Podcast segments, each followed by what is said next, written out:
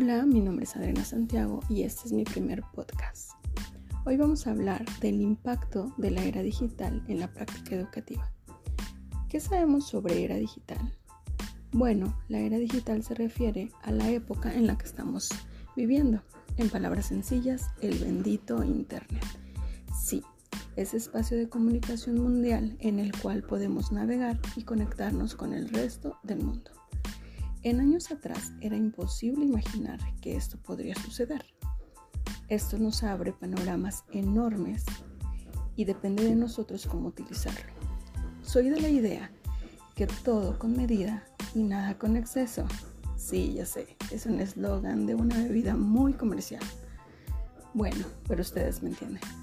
COVID vino a cambiar todo a lo que estábamos acostumbrados, la forma de trabajar, de estudiar, en sí, la vida por completo. Estoy segura que si esto hubiera pasado cuando yo era una niña, y no voy a entrar en detalles de edad y esas cosas sin importancia, obviamente ni en sueños podría haber seguido estudiando, como ahora lo veo con mis hijas, incluso yo que estoy empezando en esta aventura. La era digital a la práctica educativa la llena de herramientas increíbles. Mejora la comprensión, se asimilan más rápido los contenidos, genera autonomía y promueve el autoaprendizaje. Puedes aprender lo que quieras, desde una receta hasta cómo se vive en Timbuktu. Toda la información está al alcance de nuestras manos. Nos anima a la participación entre alumnos y facilita el trabajo en equipo. Se puede llevar a cabo formación presencial o a distancia con un alto grado de calidad de contenidos. Hay ventajas y desventajas, como en todo. Solo voy a mencionar algunas. Cuando hablamos de ventajas, puede motivar al alumno y presentarle retos constantes.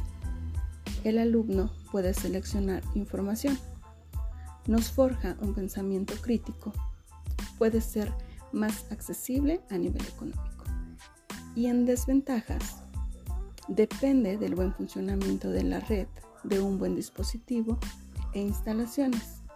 Puede disminuir la interacción entre el docente y el alumno. Usar fuentes de información poco fiables que lleven al engaño. Una de las más comunes y preocupantes no todos los sectores de la población tienen acceso a ella.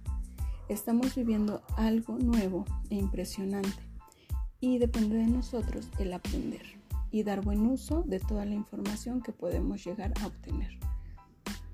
Y si no aprendemos es porque no queremos. Bueno, esto es todo por hoy. Gracias por escucharme y nos vemos en el próximo. Sale, bye.